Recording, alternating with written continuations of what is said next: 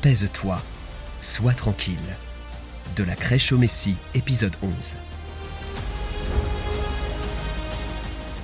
Jésus passa environ 70% de son ministère dans la région qui entoure ce magnifique lac.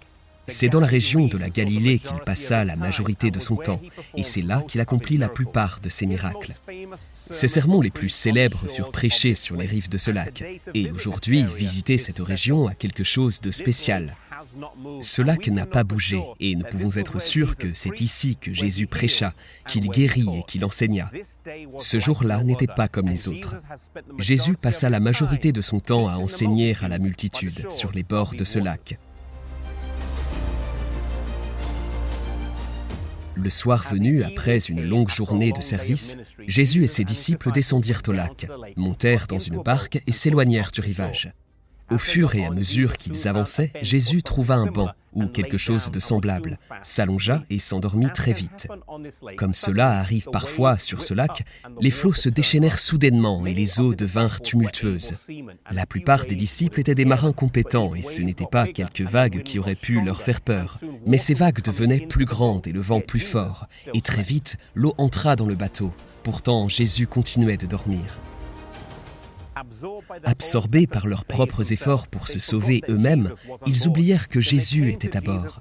Ils s'approchèrent ensuite de Jésus et crièrent ⁇ Maître, Maître, nous périssons, sauve-nous !⁇ Jamais Jésus n'a ignoré le cri de quelqu'un qui a prononcé une telle prière. En voyant leur visage effrayé et troublé, Jésus avait sans doute pitié d'eux. Mais c'étaient ses disciples après tout. Il avait vu opérer des miracles et il connaissait la puissance qui accompagnait son œuvre et la leur.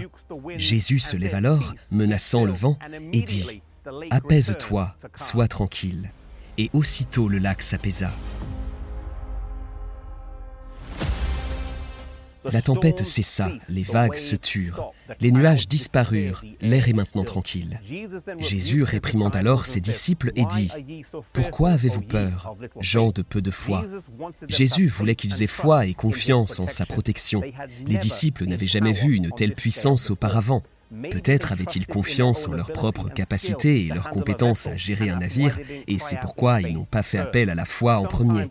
Parfois, dans notre domaine d'expertise, nous sommes moins enclins à faire confiance à Dieu, et ce n'est qu'après notre premier échec que nous crions à Dieu plutôt qu'au début.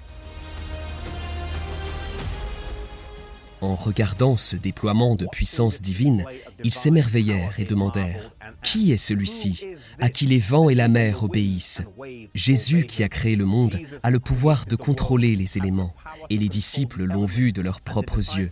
Jésus qui a calmé les tempêtes a le pouvoir de calmer les tempêtes dans votre vie aujourd'hui.